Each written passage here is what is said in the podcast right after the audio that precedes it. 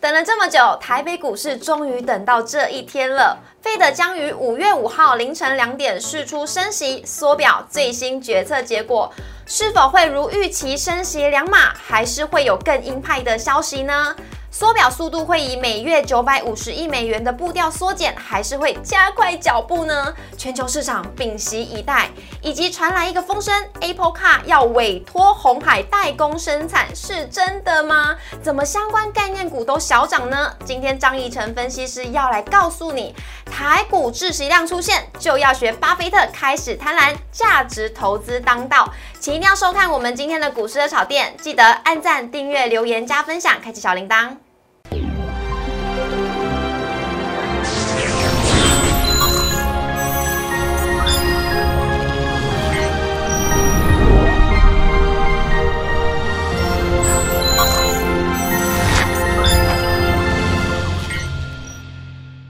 股市的炒店，投资不断线。大家好，我是主持人 Coco。今天在节目现场，我们邀请到最懂外资的张怡晨分析师，医生好，Coco 好，各位观众朋友大家好。老师啊，今天呢台股以小红做收，来等待今天晚上的费德利率决策会议的结果。哎，对，就在今晚啊，对，就在今晚，大家久等了，从那个三月升息一码。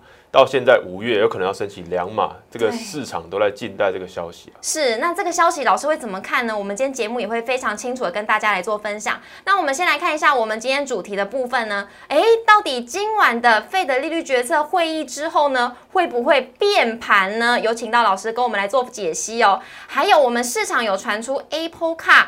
怎么会未演先锋动呢？他传说我们要委托红海来做代工生产，是真的吗？但是相关的概念股今天也是小涨耶，到底怎么回事呢？车电类股真的会摩拳霍霍吗？以及今天张怡晨分析师来跟我们分享，当巴菲特开始贪婪，也就是台股成交量出现窒息量的时候，价值投资当道吗？请一定要收看我们今天的节目。接下来看一下我们今天的走势呢？昨天的美股股是震荡收红，今天台股是开高震荡，有航运股是撑长。货柜三雄呢，皆有二到三 percent 的涨幅，加上呢，市场我们传出了苹果 Apple Car 是由红海来做代工，也激励了红家军今天的股价表现。像红海呢，今天就上涨了超呃将近有两 percent，而正达今天是收涨停，以盛 KY、广宇、建汉、红准、台阳今天也是大涨超过半根涨停。中场呢是收在一万六千五百六十五点，上涨了六十六点，涨幅为零点四 percent，成交量为一千九百二十四亿，还是呢没有到两千亿，到底怎么回事呢？而贵买指数的部分呢，今天是开高走低，中场是惊险以平盘来做收，收在了一百九十五点一七点，成交量为五百六十三亿元。讲到这边呢，就要赶紧来问一下老师了。老师，台北股市呢，连续两天成交量都不到两千亿，对，算是出现了窒息量吧？这样算是窒息量，对不对？对，那目前来讲的话，来到这个一千九百多亿元嘛，那昨天是甚至是来到一千八百亿元，是。那相对于前这个上礼拜来讲的话，真的在五月的前两天都出现这个窒息量，对。那当然就是今晚的这个联总会会议是一个重点啊。老师，那人家都说呢，新低量会有新低价，是真的吗？我认为，反而在这个加权指数在这个下滑过程当中，如果是出现在这个相对谷底的位置啊，不认为会有这个新低价，反而是一个变盘的前兆。哦，也就是说，这个卖压也出现一些空方吸售的味道。是对，在这个相对谷底已经卖不下去了，或者等对在等待最新的讯号。那刚刚讲的这个五月如果要升息两码，以及这个缩表的进程。会公布出来，我认为今天晚上的美股大概就是两种表现，第一个就是大涨，那那么就是大跌。对，如果这个相相对的这个这个没有这么鹰派，哎，股市就有这个反弹的空间。美债值率开始滑落，那个往就往回拉回滑落的话，电子股就有这个反弹的空间。那相反的，如果这个过于鹰派啊，那有可能还要再回撤一下。对，那台湾加权指数的话，可能前波低点一六二一九。就有可能要再次做那个进行这个回撤，天所以我认为大概就是两种情况了，要么就大好，要么大坏。因为股价加权指数已经修正到这个万六附近了，嗯，我认为这个偏向变盘，而且是往上变的这个几率是比较高了，是因为这个该反映的也反映完毕了，包括美国 GDP 啊，或者这个中国大陆 GDP 不如预期。以及相关的财报，其实该反应都反映了。接下来就等这个利空出尽，不确定性变成确定之后，股市就有一些上涨反弹的空间。所以这边的低量，我不太认为会有这个低价，除非联储会过于鹰派。所以我认为是有这个上。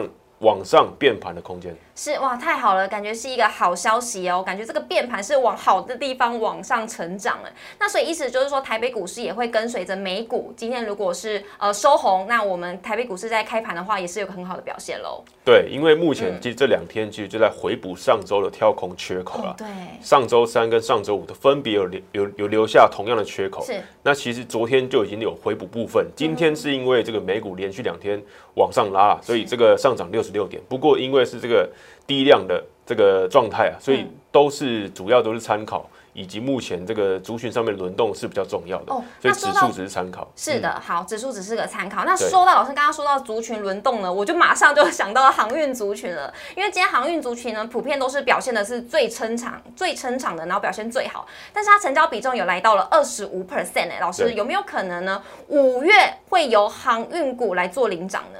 嗯，其实上一集我来这个热炒店或是这个这这边的时候，就有介绍大家这个航运股啊，散装嘛，对，所以你就看到说今天五月，哎，五月的第二个交易日就有这样的就是这样的好表现，没错，航运就撑起来，在这个量缩的过程当中，哎，航运还是往上出量的哦，是，可以看到这个航运这个指数啊，哎，是连续往上五天连续往上翻扬，是，那法人三大法人也都偏向站在买方居多。所以在电子股还没有完全回升的时候，我们在上个礼呃，这就上一次节目来这边做分享的时候，就有帮大家来掌握到。嗯，那我认为航运这边还是有这个期待，这个后续往上继续爆发的这个利多啦。第一就是这个中国大陆五一长假明天就要结束了，是对。那结束后来，接下来大家比较关注的就是这个解封封城管控的会不会出现。这个进一步的松绑，嗯，那接下来运力大幅提升，因为现在目前都这个塞港的状态啊，是，不管是大船小船，其实都一样，因为这个港口相对来讲话，这个运力啊，并没有往上做提升，大部分人都是被这个这个风控管制关在家里嘛，所以大家比较期待的是这个五一长假过后，大陆相关的港口啊，能不能顺利的哎开始开港，所以这些航运业就有机会迎这个运量往上爆发的时候。对，因为目前这个长月价格都已经确定翻倍了，嗯，那价格已经到位了，大概就是等这个数量开始往上做爆发。这个航运业就有机会可以挑战这个四月的波段高点。是哇，好期待它来到了两百八十一点三八，更是超越哦。那这是航运的部分。那下一题呢，想要问一下老师，就是因为市场有传闻呢，传出 Apple Car 要由红海来代工生产，让今天红家军的表现都很不错。像是你看红海今天就有一点四六 percent 的涨幅，还有相关的车店也都表现的不错。老师会怎么看？嗯，红海的话之前有帮大家有回答这个 Q&A 的问题啊。嗯，那其实红海它大部分。的股价都维持在这个一百块之上啊，是对，在这边做震荡。嗯其实它目前的支撑呢，一百块以下的支撑就是它目前本业，也就是说瓶盖股这个相关的手机代工相关的这些本业啊，来支撑它目前的股价跟营收。那未来上看的题材当然就是电动车啦。嗯，所以接下来它这个 M H 已经要在十月下旬、十月中旬要开始这个首批订购单预购已经要开始起跑了。接下来，它这个平台要扩及其他的，比如说刚刚这个市场传出来的 Apple Car，也有机会接到这个代工的订单。我认为都是支撑股价在一百块之上的想象空间。因为红海在这一块，它已经对看到未来要领先往这个电动车的代工上面走，因为相关的瓶盖啦，或者是说手机的这个代工啊，已经走到一个瓶颈了。包括今年的手机的这个产量也往下修嘛。所以未来我相信可以往上带动股价上升的，当然就是电动车这一块。是。那目前 Apple Car 的话，我认为是这个这个预测嘛，是这个传闻。不过我认为还是有这个几率啊。那目前来讲的话，回到一百块，我认为是这个正常的价位啊，可以以这个正常的这个平常心来看待这一次股价回升了。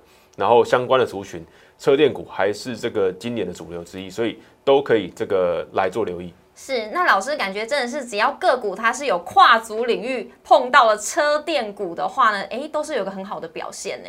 好，那这是未来的趋势。那接下来看一下三大法人的部分呢，今天外资是转为卖方，卖超零点六四亿，投信呢是连续第十五天都是站在买方，买超九亿，今天总合计呢是买超五亿。外资今天买了长荣、阳明、联电、友达以及群创，卖超呢则是星光金、开发金、大成钢、元金以及玉山金。投信金呢买了新唐、惠阳 KY、永丰金、开发金以及人保，卖华邦电、友达、星光钢、金源电子以及大成钢。以上留给投资朋友来做参考。我们接下来来进入老师今天的主题了。当巴菲特开始贪婪的时候，诶，台股成交量出现了窒息量，是我们要来价值投资的好时机吗？我们先休息一下，进入广告。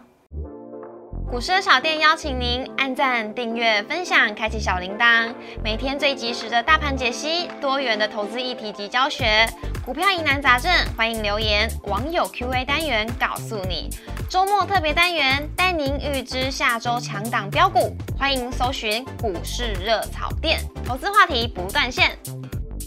老师，你常说呢，别人恐惧，我贪婪。哎，但其实这是巴菲特讲的啦。但是你看台股最近的成交量呢，都是不到两千亿，这代表说市场的恐惧的情绪是比较高昂的。对，已经来到这个相对顶点了。嗯，对。是，所以老师今天跟我们分享说，当成交量已经出现了致死量的时候，我们要来学一下巴菲特爷爷，我们是不是要开始贪婪了呢？这样的投资到底要怎么操作呢？我们有请老师。好，那第一章我们可以来看到说，目前啊，刚刚讲的这个散户悲观的情绪啊，其实来到这个二零零九年三月以来的新高，因为根据这个这个 A A I I 这个协会所这个市调的数据啊。百分之五十九点四的受访的散户啊，对于美股未来是感到悲观的。这个是创下二零零九年三月来的新高。所以对于目前以及当时二零零九年三月啊，那，散户都是相对悲观的。那我们可以来看一下二零零九年三月，当时正是历经二零零八年金融危机后的对相对的这个这个这个过程。所以我们来直接来看一下线图，就可以发现金融海啸发生的时候就是什么两那个两千零八年嘛。是。这个两千零八年的年底啊，已经见到波段低点，嗯，三九五五点啊，当时的指数是这个腰斩在腰斩，嗯，对，是相当恐慌的。然后经过一两个月的这个整理啊，来到三月的时候，其实股市以及这个散户啊，都还是对前景是相对悲观的，因为在发生金融海啸之后，哎，很多的这个企业被裁员了，很多的企业倒闭，所以当时的散户是在这个情绪相对悲观的这个高点，嗯，但是对于股市来讲。有时候就会出现这种转折，当散户最悲观的时候，就是起涨的时候。所以看到二零零九年三月的时候，这张加权指数台股，哎，其实就是一个起涨点。从三月开始稳步了，就慢慢的往上爬，往上爬。然后当时在三月之前，哎，也出现这种自息量哦，就是我们看到下面成交量，对，分别有两个这个箭头是这个谷底，是，所以看到成交量也在这个整理的过程当中啊，也有看到往下。这个量能急缩啊，老师，这个极度量是不是跟我们这这这两天的台股的成交量一样，是在一千多亿而已？对，我就是要用这个比喻。所以目前看到说，哎，这个量能突然按照之前的平均来讲的话，哎，是突然量缩的，而且是量缩到一个比较相对不可思议的部分啊。所以之前在二零零九年，在这个相对恐慌的时候，之前也有发生过这样的这个这个现象。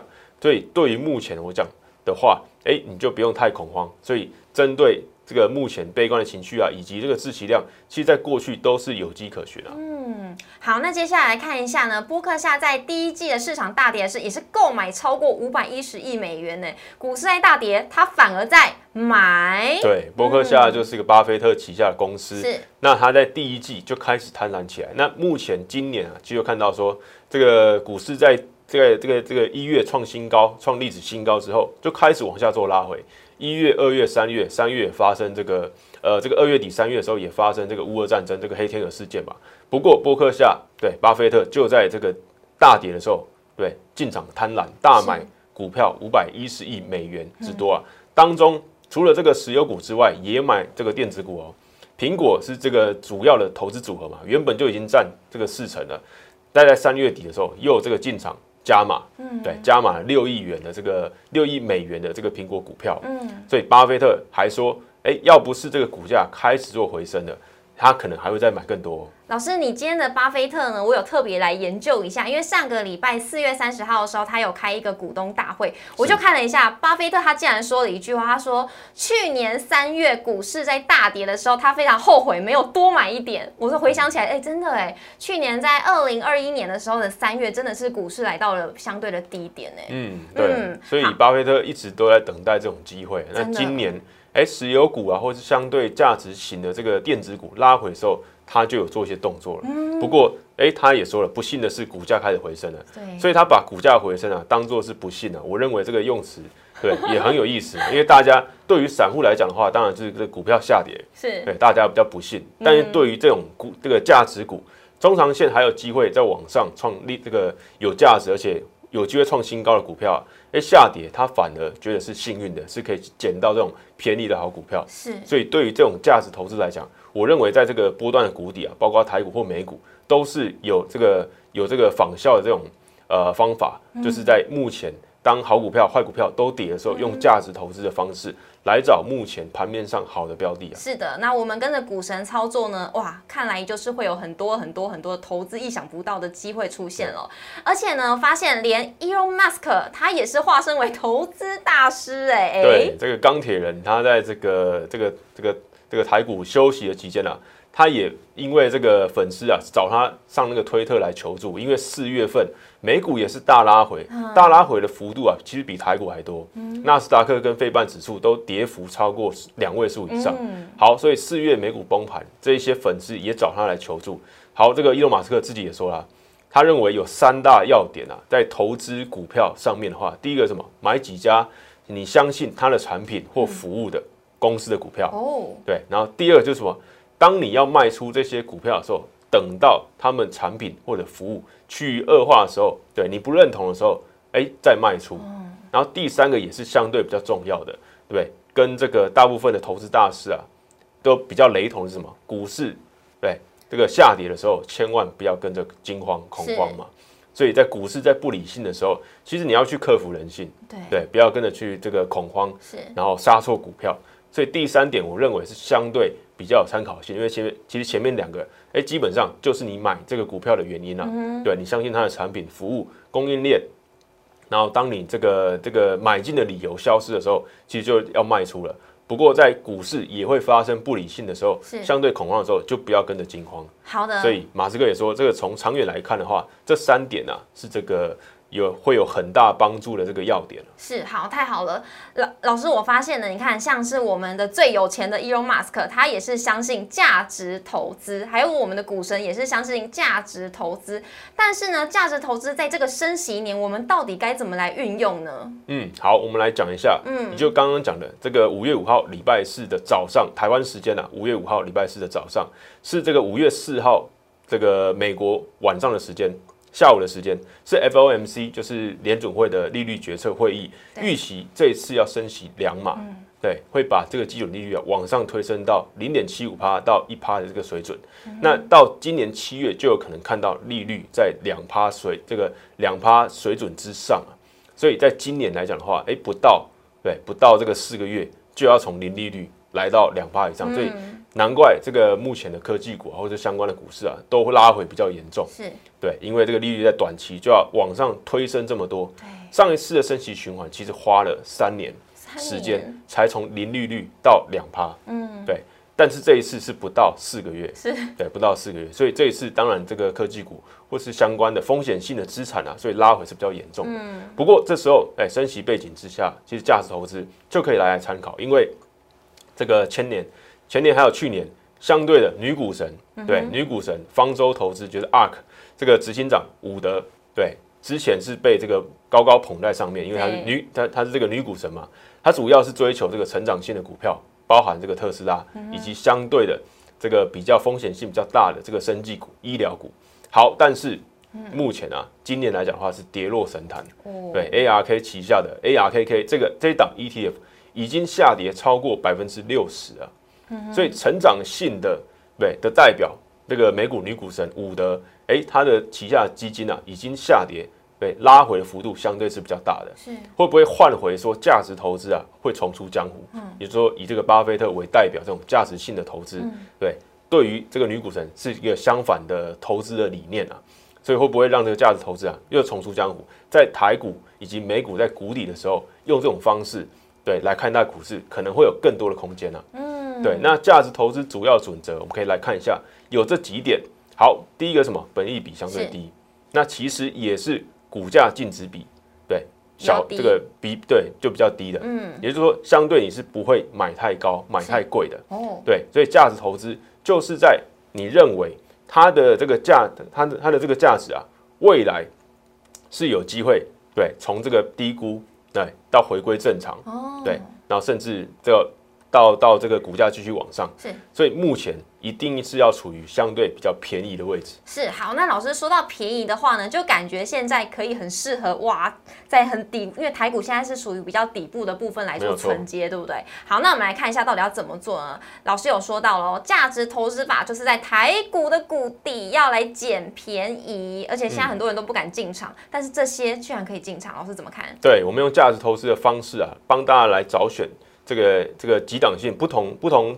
这个族群里面的股票，对，好，刚刚除了这个本益比之外，股价净值比之外，还有一个很重要就是什么？你回馈股东，对，ROE 就是什么？这个这个个股东股权报酬率，嗯，ROE，我们用近五年来看一个平均，然后以这个由高到低超过百分之二十的，我们来看一下，第一个就是阳明，阳明有百分之二十四点四，嗯，然后呢，如虹一四七六纺织股有二四点一，是，好，IC 设计我们也挑一档出来。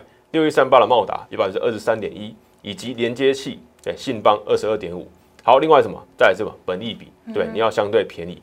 我相信阳明对已经够便宜了，本利比只有二点六倍，而且殖利率也很高哦。对，殖利率很高，殖利率要配这个二这个二十块现金股利嘛，所以现金殖利率今年呢就看到这个十五点三八，嗯，对 percent。然后其他股票其实也都处在相对对。相对便宜的区域，按照他们的历史的水准来看的话，现在是相对比较便宜的。是，然后现金值率哎都有大于对这个三趴以上，这个如虹来到这个历年平均啊，就说它历年平均的这个现金值率来到将近快四 percent。嗯，然后茂达这个近三年平均有六点。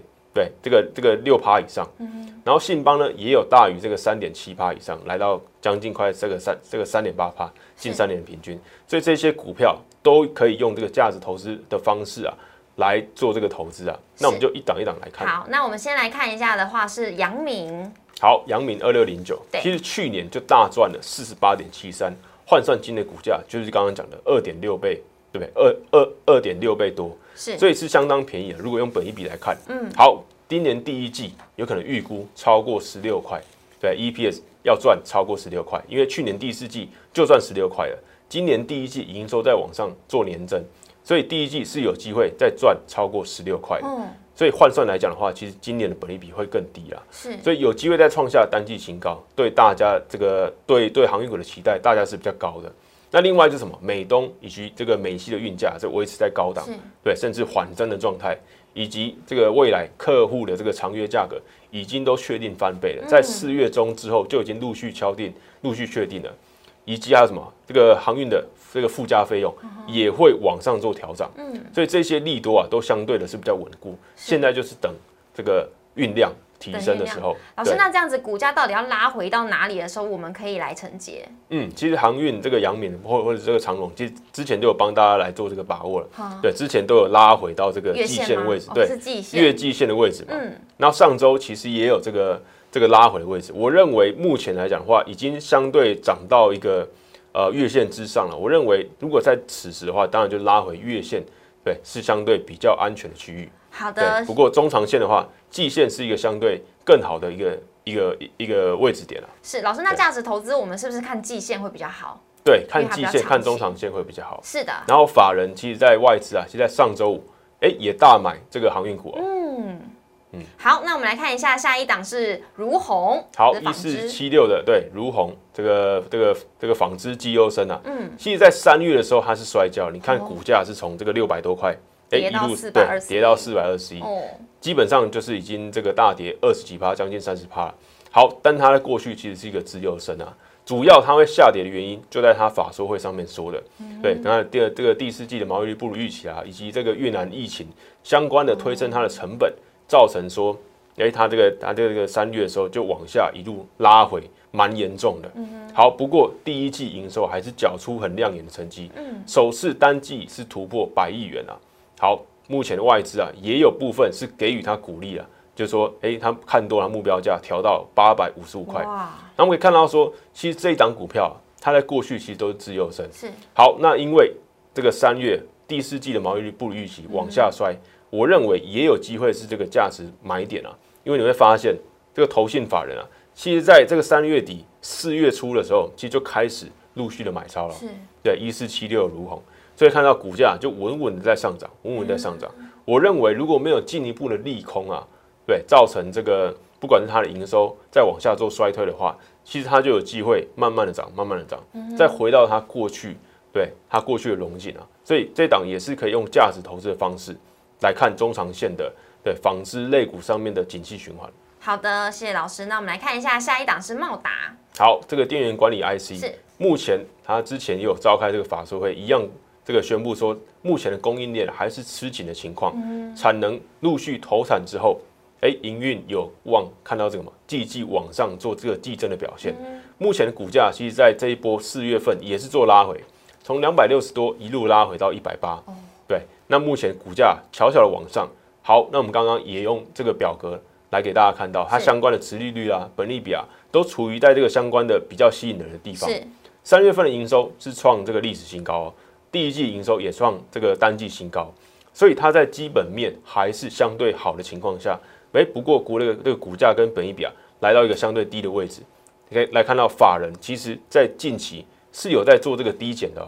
所以我认为用价值投资的方式也是可以找到一档相对有支撑，而且基本面好的，然后回馈股东股东报酬率是高的股票，六一三八的茂达就是其中之一。好，老师虽然它在月季线之下，但是还是可以拿来当做价值投资嘛？对，你可以用更长的这个均线来看啊。对，你可以用这个年线或半年线。半年线。但是因为目前哎股价在这边的时候，哎外资。法人就有在做琢磨，我认为就可以来做留意。好的，谢谢老师。那看一下最后一档是信邦，好，也是这个电子厂连接器大厂了。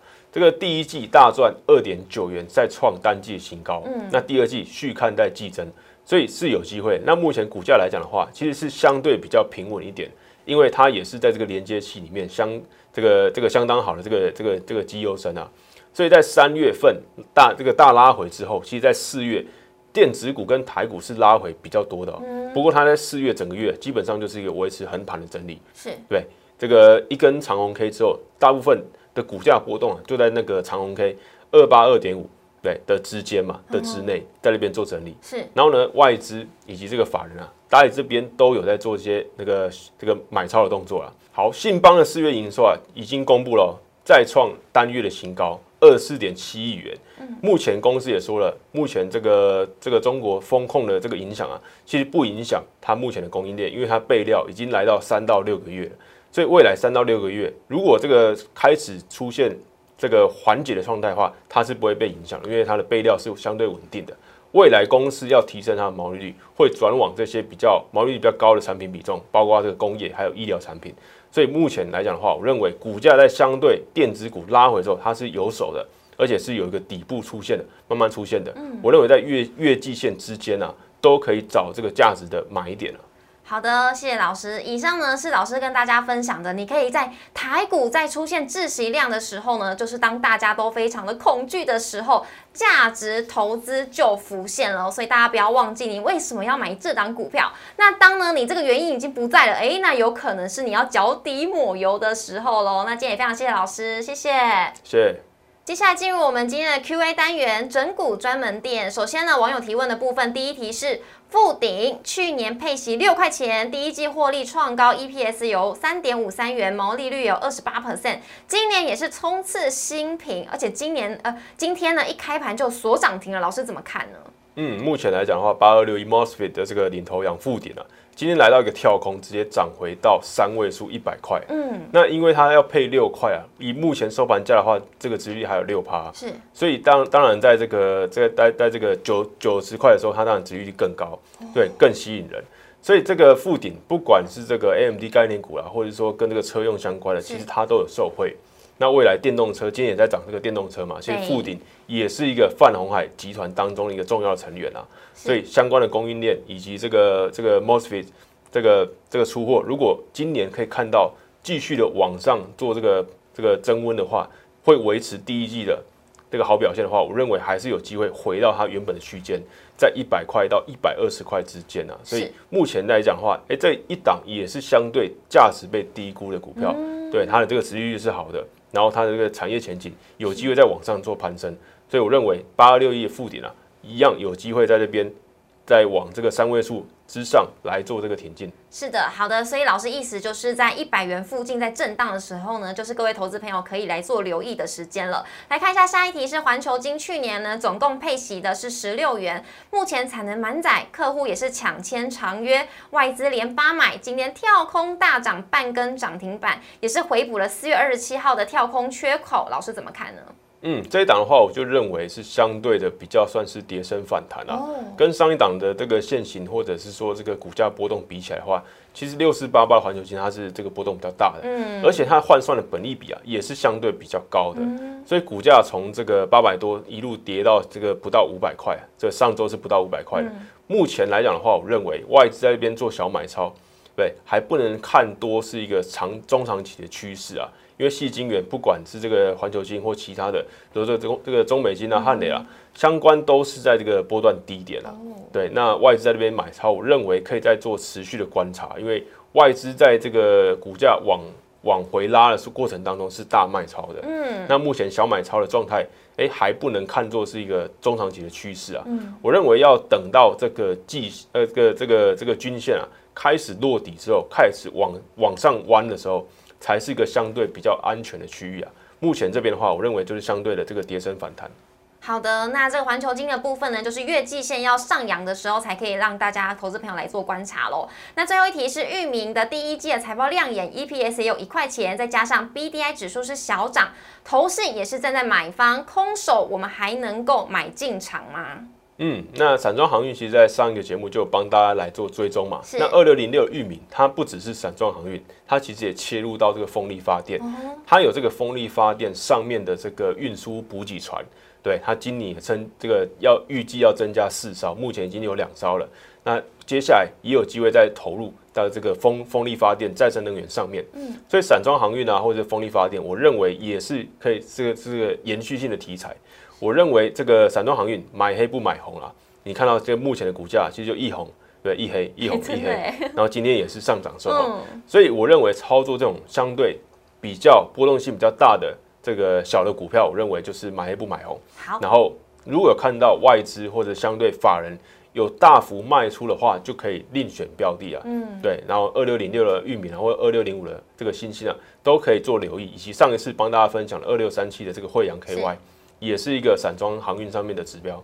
好的，那散装航运呢？大家都可以以老师刚刚所说的外资的动向，还有买黑不买红来做参考喽。那如果网友你们还想要来做更多更多进一步想要了解你们手中的个股的话，也欢迎在我们底下做留言，我都可以来帮大家来询问老师。那也记得每周一到周五的晚上九点半准时的在 YouTube 上面首播，欢迎大家一起来收看。也记得按赞、订阅、留言、加分享、开启小铃铛。同时呢，荧幕上面有老师的 Light 跟 Telegram，欢迎大家都可以加入跟老师做互动动。还有交流，那今天也非常谢谢老师，谢谢，谢谢 Coco，拜拜，拜拜。